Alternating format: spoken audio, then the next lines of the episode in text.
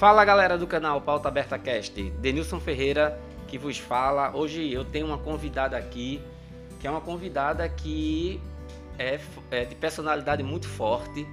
Ela é advogada criminalista, mas a personalidade dela é forte de verdade. Agora, assim, é, essa é a chamada mulher empoderada, né? Aquela mulher empoderada que tem cabelo no sovaco e diz que é empoderada, não. Essa não, essa é empoderada de verdade, que se sustenta, que, que cria seus dois filhos sozinha, com advocacia, que não depende de absolutamente de ninguém. Eu tô falando isso porque eu conheço a história dela, porque é, ela é de uma turma antes da minha. E desde aquela época que eu tenho contato com ela. Então eu tenho contato com ela aproximadamente 10 anos, desde 2009 aproximadamente que a gente se conhece e ela sempre foi assim. Ela é um exemplo de mulher empoderada. Eu falo isso para todo mundo que não é aquela mulher que é empoderada só no discurso, é, só no conceito. Ela é empoderada, empoderada principalmente em suas atitudes.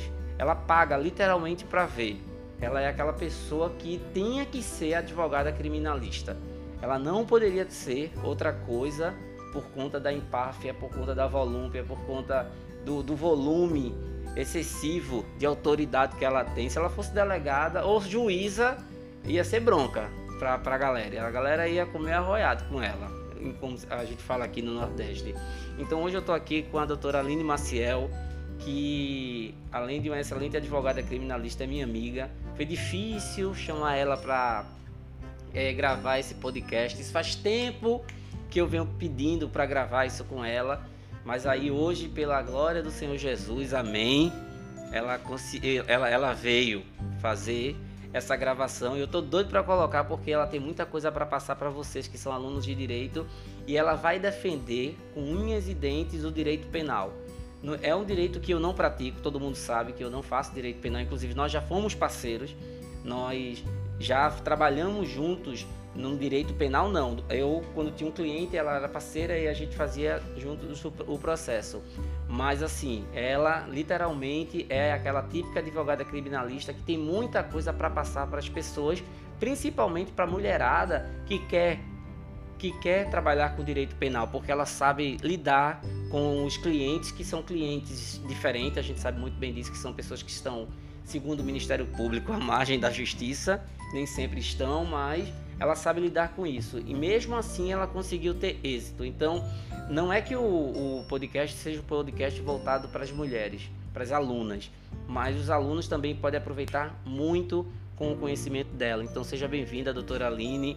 E a minha primeira pergunta é a seguinte: por que, que um estudante ele começa querendo trabalhar no direito penal e, em sua grande maioria, quando ele inicia a atividade do direito penal, ele desiste.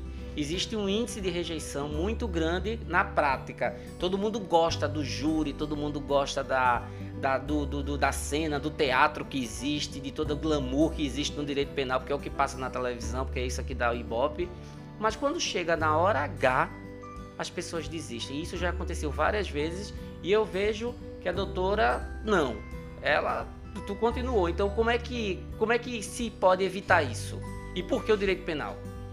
Boa tarde, galera que está me ouvindo aí. É, doutor Denilson é um pouquinho exagerado. Né? É não, é verdade. Mas muito obrigada pelo convite. É muito bom estar aqui podendo contribuir com a escolha de vocês, com o caminho que vocês querem percorrer, aos que estão iniciando também. Vamos lá. Eu sou apaixonada pelo direito penal desde que comecei a fazer faculdade, né? Porque eu sou apaixonada pela justiça eu amo a justiça. Tanto é que eu escolhi o direito porque quando a gente faz o nosso juramento ali para pegar a nossa rosinha, carteirinha rosa, a gente jura onde houver conflito entre o direito e a justiça, lutar pela justiça. E o direito penal, nós trabalhamos com as pessoas menos favorecidas, na grande maioria das vezes, à margem de uma sociedade em que em muitos momentos na vida não tem escolha. Entendo. Aí você perguntou por que que a mas, maioria... Então, nesse, mas nesse caso, é, você acha que a opção da sociedade de criminalidade seria uma falta de opção? Em alguns casos, sim. Em outros não. Ah, sim. Então isso não é regra. Não, isso não é regra. Eu vejo uma mãe que é presa porque roubou uma lata de leite. Ah, sim, sim, sim, sim. Porque ela não teve oportunidade, ela não conseguiu um emprego, o filho dela está com fome e ela não tem leite no peito porque secou. E o filho do trafic... e o filho do delegado que é traficante? Esse teve uma oportunidade e talvez não tenha tido nada além do que dinheiro. Precisou de educação e responsabilidade, o que faltou. E aí ele quer chamar a atenção daquilo que foi faltoso para ele, né? Porque o que, o que os nossos filhos hoje querem, claro, que além de ter um prato de comida e um teto para botar a cabeça, é a atenção do pai e da mãe. É, como o doutor falou, eu fiquei. Eu me divorciei muito cedo, meus filhos eram muito pequenos e eu tinha que trabalhar, né? Ele acompanhou de perto.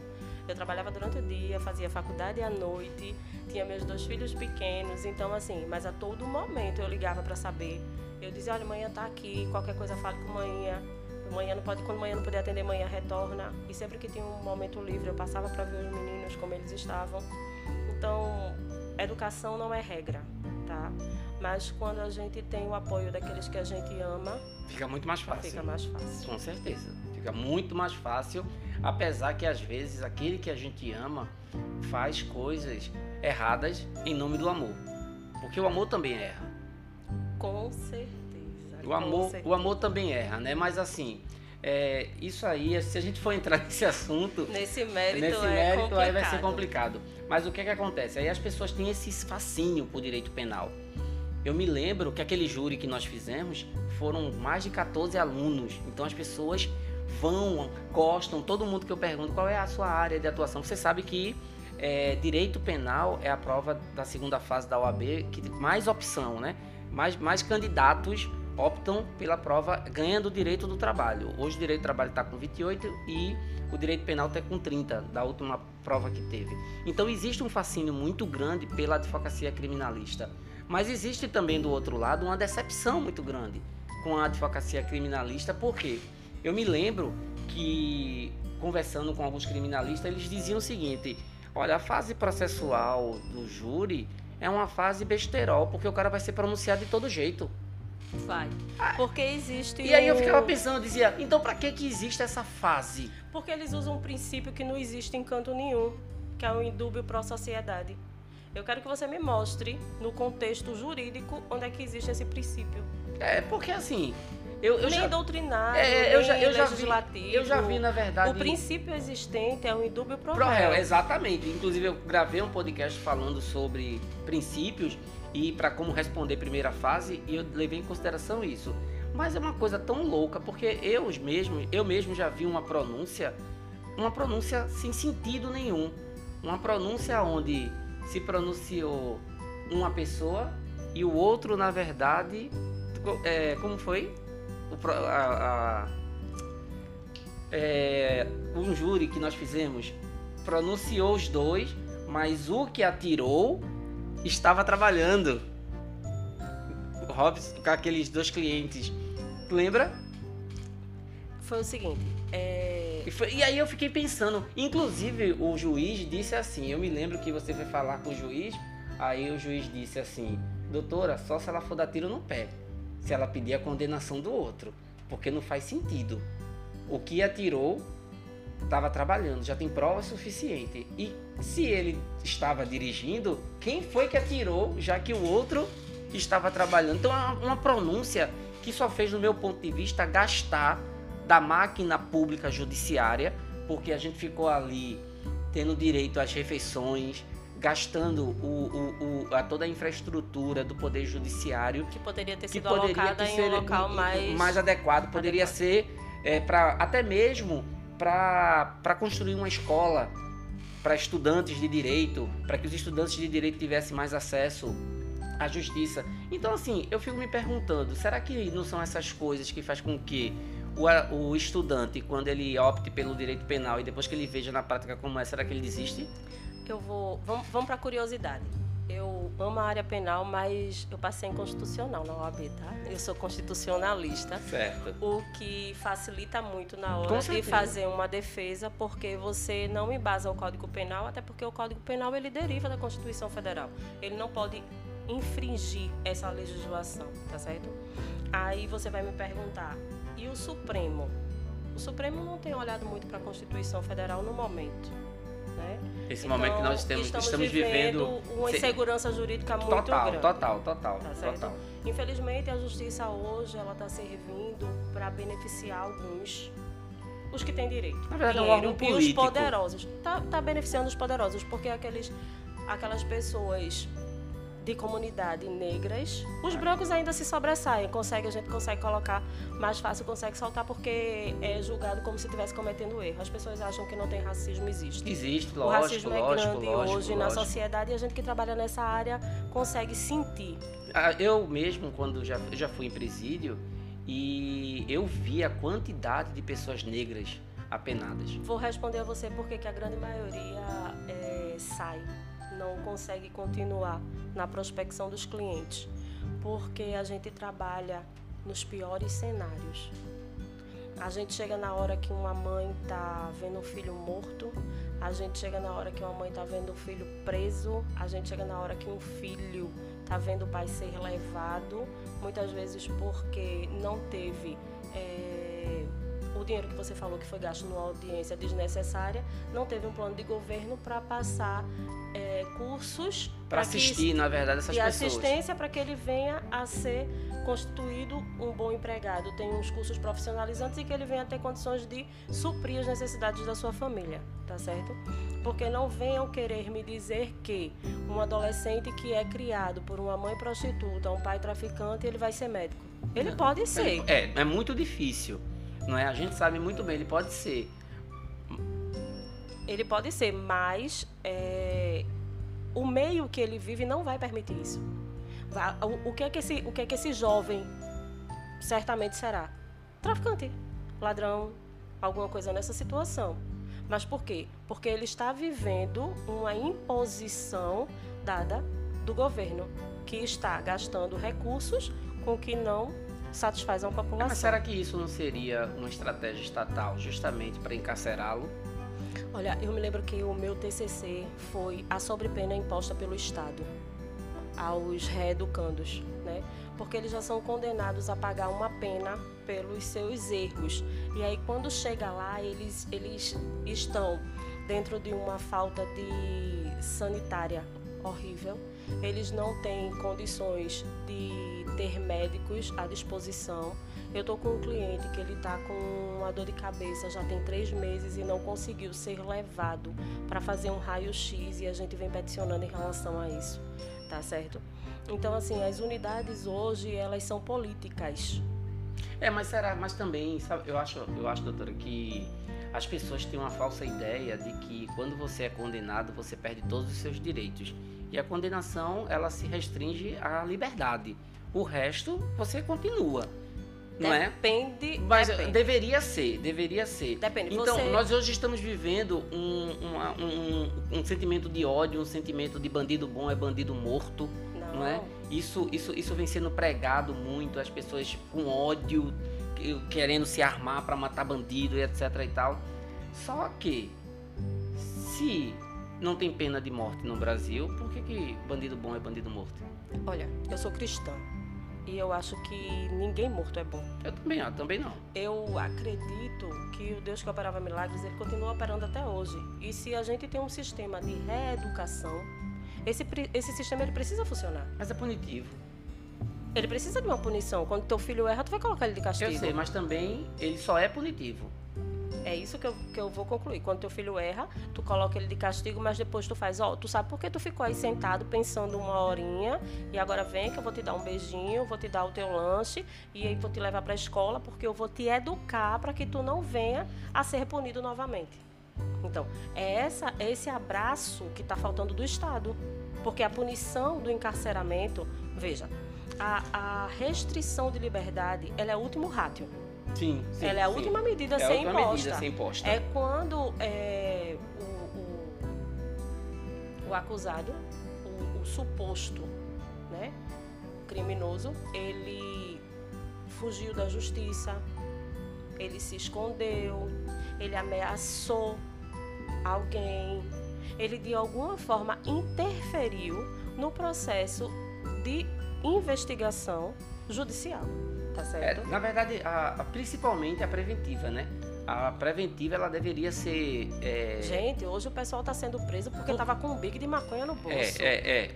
Isso aí é verdade. Então, assim, a preventiva. A gente hoje está vivendo um estado de pandemia que os presídios são superlotados. Você tem pessoas doentes morrendo dentro do presídio porque esses números são, são imaginários. Eu não sei onde é que eles têm esses números, porque eu tenho clientes que morreram dentro do presídio de Covid. E não foi contabilizado. E não foi contabilizado, né? Então Mas, o número assim, poderia ser bem pior. Então quer dizer que, pelo esse cenário, é por conta disso que você acha que as pessoas desistem? É pela falta de condições de trabalho, porque você não vê a lei ser aplicada para todos. Mas isso seria um desestímulo ou um estímulo para que a pessoa continuasse? Para mim é um estímulo continuar lutando pela justiça. Porque aí você vê que realmente tem gente que precisa, né? Olha, a, a, a maioria dos estudantes de direito, eles acham que vão se formar e com dois anos eles vão estar milionários. É, porque pensa que a OAB vem com 500 mil. É, mas vem não é verdade. Não é verdade. Principalmente quem escolhe militar na, na área penal tem que ser por amor porque você vai entrar em locais fétidos, você vai entrar em locais insalubres, você vai trabalhar com a escória. É, e hoje com a política do tráfico, quem é o traficante de verdade é tá distante da favela. Ele só banca. E, e o gerente, o fogueteiro, o soldado, o, a mula, esses caras, eles estão ali presos e não sabem nem para quem está trabalhando, na verdade. Pois é, muitas vezes estão fazendo isso porque não tem condições de ter um emprego. De ter um emprego. Não tem um, um o meu filho faz faculdade federal e está sem aula. Eu não sei nem quando é que ele vai se formar. Ele era para se formar no próximo ano, mas eu não sei quando é que ele vai se formar. Não, mas a gente sabe que a educação não é, é, uma prioridade estatal, até mesmo porque nós vamos, estamos vendo há muito tempo o avanço das instituições particulares. Porque aonde se tem muita instituição particular, é a prova de que o governo não está ligando para a educação. Deixou isso na mão da iniciativa privada, que também está pouco se lixando. Você vai na França, você nem consegue encontrar um, uma faculdade. Não existe faculdade particular. Não existe tá? E um curso de francês só se você quiser pagar. Mas se você quiser fazer um curso de francês de graça, na França tem. Em todos os locais lá tem para você poder estudar. Por quê? Porque eles valorizam a educação e sabem que a educação ela pode ser transformadora. Mas o cara que entra na faculdade de direito, ele entra na faculdade de direito achando que não vai precisar fazer esforço para ficar rico. Ele vai simplesmente passar na OAB e depois que ele passar na OAB, as coisas vão acontecer naturalmente, feito na música de revelação. Não. E não é bem assim. Não, o, o advogado. Como, é que, como pode, é que ele começa na área penal? Ele não pode. Primeiro, ele não pode prospectar cliente, né? Uhum. Ele não pode fazer. O marketing da gente é informativo. É. Então, a partir de domingo é que vai ampliar para as redes sociais, mas vai ficar uma coisa muito aberta, tá? Porque ele liberou algumas coisas, mas dependendo da palavra que tu usar, cuidado, que tu pode responder um processo. Mas, mas aí é que tá. É por isso que eu escrevi esse livro. É. Eu escrevi esse livro justamente para ensinar para os advogados como se deve fazer marketing. O marketing da, do advogado, ele não tem que se restringir apenas à publicidade por exemplo, o fato da gente estar tá fazendo esse podcast é um marketing que você está fazendo. Você está fazendo o marketing totalmente dentro das regras da OAB. Porque, como você tem um programa de mentoria, os alunos que escutarem isso aqui, eles podem sim procurar você. Mas você aqui em nenhum momento está vendendo nada. Você aqui está passando o seu conhecimento, a sua experiência, o seu expertise o seu tirocínio como advogada criminalista para tentar incentivar a trazer colegas para sua área. Então esse é o poder do marketing informativo. E a gente sabe que informação vende. Tanto que o horário mais caro para publicidade é no Jornal Nacional, porque está todo mundo ligado na informação. Uma, uma, uma das coisas que o jovem advogado, o estudante de direito que pensa em fazer penal vai sofrer um pouquinho, tá certo? É o teu cliente ele vai chegar e vai dizer assim, ele sabe mais do que você, tá? Ele tem tempo demais para ler o direito penal dentro da cadeia e ele sabe contabilizar os prazos dele até melhor do que você. Você vai precisar de uma calculadora e ele faz de cabeça. Tá certo? Ele mais só pensa nisso é. e ele só tem esse processo. Tá certo? Eu, eu amo o direito penal, eu amo o que eu faço, porque eu gosto de provar que a, a, a pessoa é inocente ou que naquele ato que ele cometeu, ele cometeu por uma omissão estatal, tá certo? Porque Mesmo naquele, naqueles casos de o cara ser quanto mais, reincidente e etc e tal. quando o cara é quanto mais, eu responsabilizo o Estado, porque o sistema de reeducação dele não funcionou. Pensando, dessa, pensando dentro desse prisma, realmente ele deveria sair melhor do que ele entrou. Você já entrou no presídio, Denilson? Já, Não, você já entrou no presídio mesmo, você já foi na cela. já. Uma vez eu fui num presídio, que era um presídio de semiaberto, e aí me jogaram praticamente lá. Eu fiquei super assustado, foi uma única vez, passei 10 minutos só. E depois, quando o apenado veio, ele veio com 10 pessoas, porque ele disse que não podia andar sozinho dentro do presídio. Ele tinha que andar em bando. A superlotação já é um Eu nunca, eu, assim, fora esse, esse, esse episódio, Dentro, você paga, fui, você paga para ficar dentro de uma cela, porque senão você é jogado na BR. Os mais antigos é quem comanda uma cela. Existe, é, dizem, eu sempre ouvi dizer que A quem, cela são quatro camas só. eu ouvi, dizer- eu ouvi dizer que quem manda no presídio são os apenados, Aham. não é?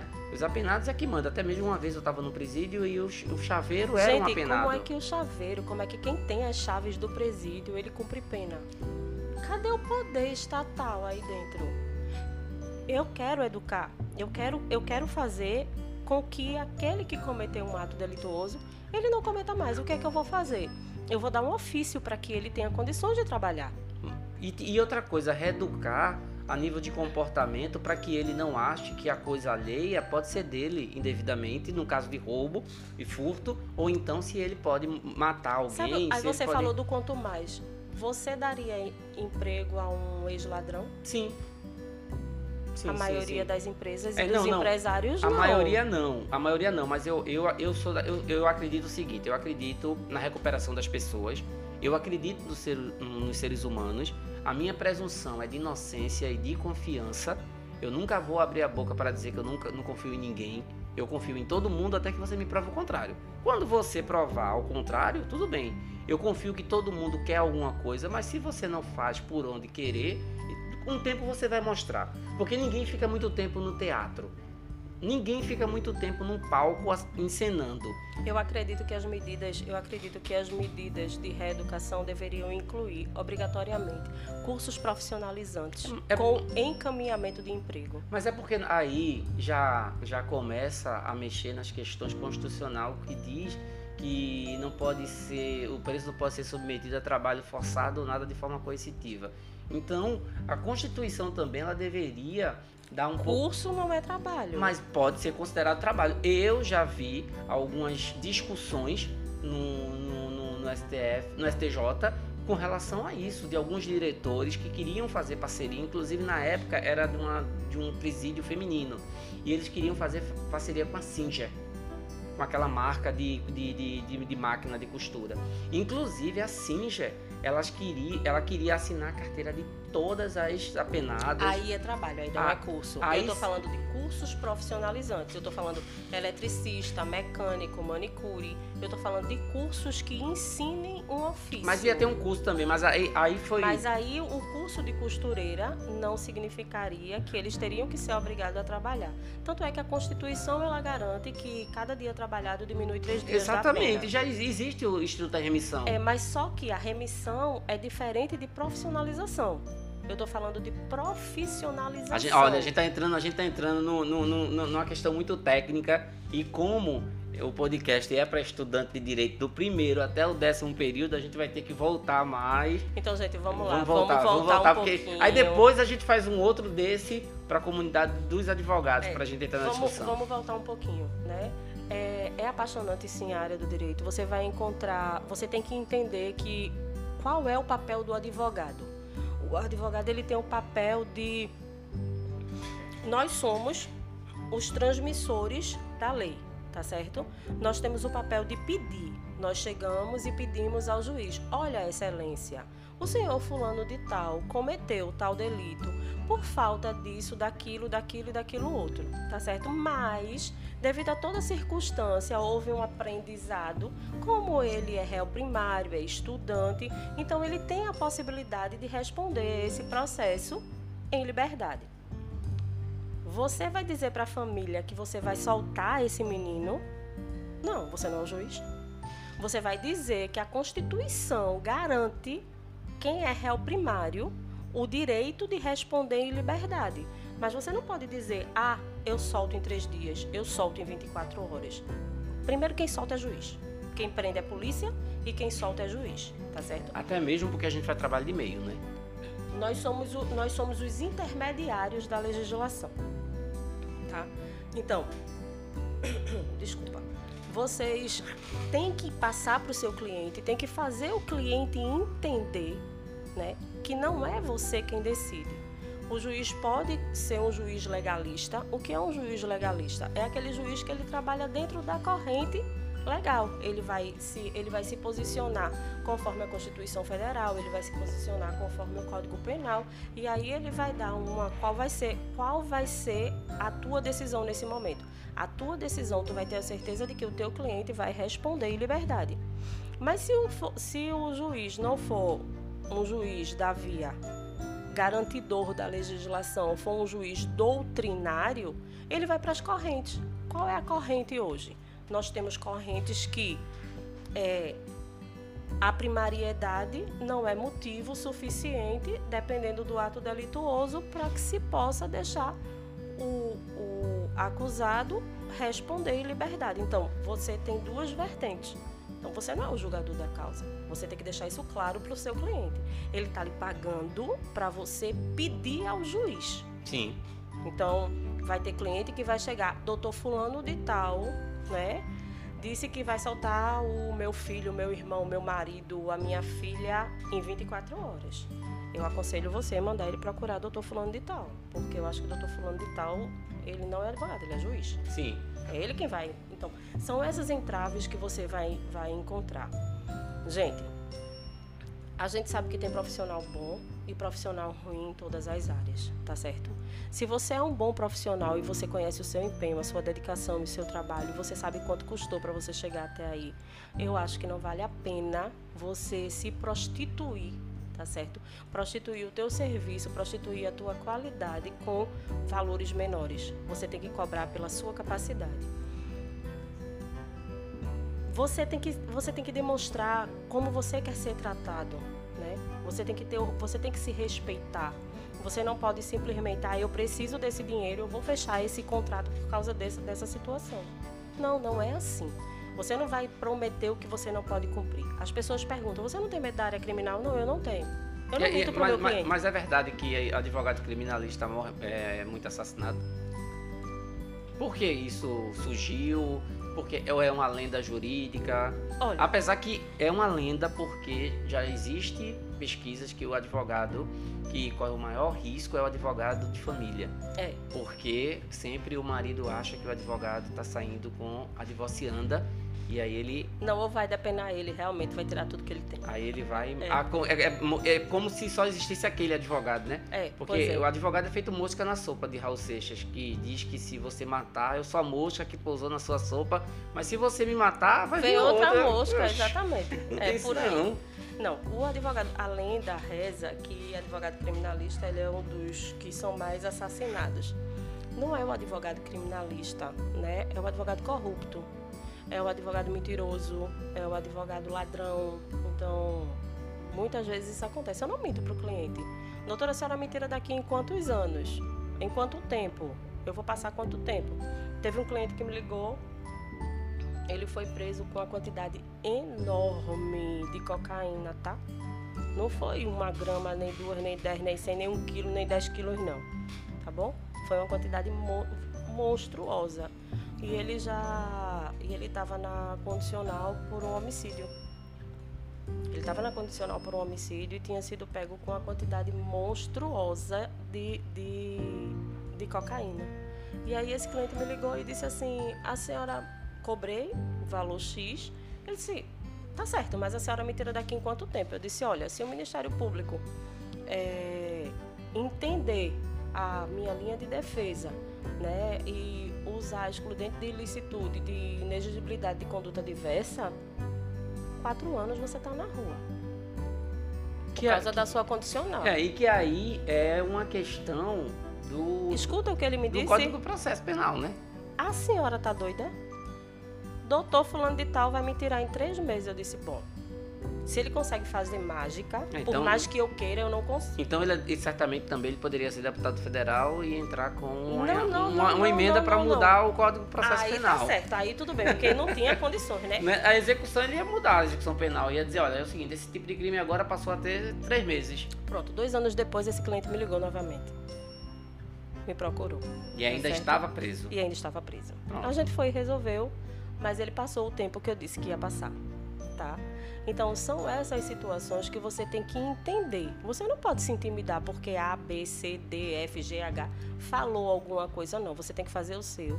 A advocacia criminal é por amor. Porque... Então, então você indica ao, ao aluno que continue sonhando com a advocacia criminal. Claro, precisamos de pessoas que lutem por justiça, precisamos de pessoas que lutem pelo direito do próximo, precisamos de pessoas que queiram igualitar a sociedade. Então, gente, olha, olha o toque que a doutora Aline está dando, tá? Ela está dizendo o seguinte: eu posso garantir a vocês que o direito penal não é essa coisa toda de diferente, de injusta que as pessoas falam, não é? Eu, eu, eu, não, eu não me identifico com a área, mas eu conheço várias pessoas que se identificam com a área, mas eu acho que falta estímulo, eu acho que falta boas referências penais para incentivar esses alunos a ir a seguir para o direito penal e não desistir na, no primeiro obstáculo, porque certamente a doutora já, teve, já deve ter tido vários obstáculos, não é? Vários. vários obstáculos ao ponto de desistir. Eu, eu já presenciei, inclusive, uma promotora dizendo que a sua cliente queria a liberdade provisória para fazer visita íntima ao marido dela. E aí a doutora virou e disse: Olha, o que ela vai fazer com a liberdade dela pouco importa. Até mesmo porque eu estou esperando só o seu parecer. Porque quem decide aqui é o juiz. Então, se ela não tivesse essa forma de se impor perante o Ministério Público, ela sairia de lá com o rabinho entre as pernas, caladinha, e deixava a promotora acusar a cliente de uma coisa que ela nem sabia que ela ia fazer de fato, porque ela poderia fazer o que ela quisesse com a liberdade dela. A liberdade é dela. A liberdade é dela. Então, assim, são essas coisas que eu acho que às vezes desestimula o estudante. Mas eu queria trazer justamente a doutora Aline para, como eu trouxe também outros advogados para poder falar de determinadas áreas, até eu estou começando pelas áreas mais é, usuais e depois trazer alguns advogados que trabalhem com áreas especiais e dizer é, quais são as dificuldades, mas também explicar, doutora, qual, quais são os, os benefícios, não é? O porquê? Porque se você me perguntar por que, que eu advogo na esfera familiar, eu vou dizer para você, eu tenho bem, muito bem formado isso. Eu ajudo pessoas, eu recupero pessoas, eu trabalho, na verdade, recuperando dignidade das pessoas e trazendo para as pessoas amor próprio, não depender tanto do outro, porque as relações afetivas têm essa, essa coisa de depender de achar que o outro vai lhe fazer feliz, quando na verdade você é que tem que se fazer feliz e fazer o outro feliz. Se ele vai fazer, pouco importa. E isso eu trago, eu todo mundo que pergunta, eu tenho isso na ponta da língua, como também eu digo quais são os percalços não é? Essa morosidade do judiciário quando o processo é litigioso de divórcio, essa essa coisa de não se acertarem porque existe mais uma briga pessoal do que uma briga patrimonial. É eu quero depenar ele. Olha, é? eu já fiz, eu fiz, fui fazer uma audiência para um colega que não pôde, que estava enfermo, pediu para fazer, disse que era uma audiência de conciliação na, na questão do divórcio, era só assinar que não tinha problema.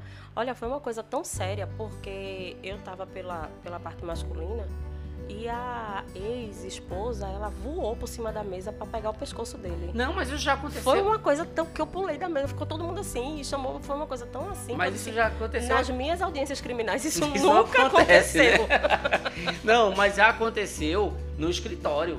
No escritório, ela se levantou e trocou de mão. Eu acho que ela era lutadora de alguma coisa e eu segurei a mão dela no reflexo. Isso também nunca aconteceu numa audiência, é, num júri, numa audiência penal. Por incrível que pareça, na advocacia é, familiar acontece muito disso. Mas assim, doutor, eu queria agradecer, porque os nossos podcasts não podem ficar muito extensos, mas aí a gente vai gravar outra. Agora ela gostou, tenho certeza que ela gostou de falar, que ela fala muito. E aí eu vou chamar ela para gravar outros podcasts, principalmente para que ela fale de uma determinada área que é o júri, que traz muito fascínio para os, para os estudantes. E eu amo. E aí eu quero que você venha falar sobre o procedimento do júri, por que a pessoa deve se especializar no júri popular. E aí a gente vai falar só sobre o júri, mas a intenção agora era justamente quebrar esses paradigmas, quebrar essa coisa de que direito penal é, é, é algo ruim que Não. o advogado criminalista também é bandido, tanto quanto o seu cliente. De forma alguma. E aí você foi muito clara que o bandido, ele não é bandido, ele, sim, ele é sim vítima de um sistema que começa a puni-lo, às vezes só pelo fato de ele ser negro e morar na comunidade. Exatamente. Não é? Então tem muito disso, mas é, Temos eu... o caso do policial que atirou no menino no bar. Ele deu três tiros no, no rapaz porque era negro, porque achou que ele tinha. Foi agora, esse final, foi agora essa semana. Achou que ele tinha roubado seu telefone e o seu telefone ele tinha esquecido dentro do carro. Pronto, aí por aí você tira. É, é, essa, essa vontade de exterminar uma determinada etnia, parece que isso está no coração das pessoas. Parece que ele, ele, ele, ele quer um motivo para tentar exterminar alguém. Eu, particularmente, como pessoa negra, às vezes eu tenho até medo de uma blitz, né? De levar um tiro porque o cara pensa e diz: Não, eu vou. Como advogado, a gente tem que sempre que lutar pela justiça. Né? Então, assim, eu não estou defendendo bandido. Eu defendo o direito que qualquer cidadão tem. Exatamente. Então, assim, se você for preso numa lei seca e tiver bebido, tenta ligar para o teu advogado de família para ver o que, é que ele vai fazer. Não, você tem que ligar para um advogado criminal. Então a gente vai defender o direito que o cidadão tem de ter um advogado na sua defesa e aí provar se realmente o Estado está certo ou se realmente o acusado está certo. É, esse, esse é o, o, o dever do criminalista. Mas, gente, escu eu espero que vocês escutem, reescutem, escutem novamente esse podcast para aprender, que foram informações extremamente valiosas. Eu queria agradecer a presença da doutora Aline Maciel. Eu queria. Eu que agradeço o convite. Eu queria é, dizer que vai ter um outro podcast em breve falando só sobre júri. Não deixem de baixar o aplicativo, mantenham o aplicativo instalado no seu celular, porque aí vocês vão receber todas essas notificações quanto ao conteúdo desenvolvido diretamente no celular. E é um pedido que eu faço. Coloque esse podcast nos grupos de faculdades. Coloque esse podcast e compartilhe com pelo menos três pessoas se for no Spotify, se for em uma outra plataforma de streaming, o que for, compartilhem porque é uma informação muito valiosa e eu acho que não é justo que você detenha, porque informação ela só serve se for compartilhada. Informação sem compartilhamento, ela não serve de absolutamente nada. Então, gente, um forte abraço. A doutora quer falar só um Gente, pouquinho. me segue lá no Instagram, Pronto. Aline Maciel, underline ADV. Qualquer dúvida aí, manda um direct que a gente responde dentro do da medida que for chegando e da medida que a gente tem um tempinho a gente vai respondendo, tá certo? Pronto, eu vou deixar também na descrição desse podcast o Instagram da e da o canal doutora, do YouTube e o Aline canal Maciel. do YouTube também, porque aí vocês podem é, acompanhar o trabalho e, e, e ver se existe é, empatia com, com o que vocês desejam. Então, gente, forte abraço e até o próximo podcast. Tchauzinho.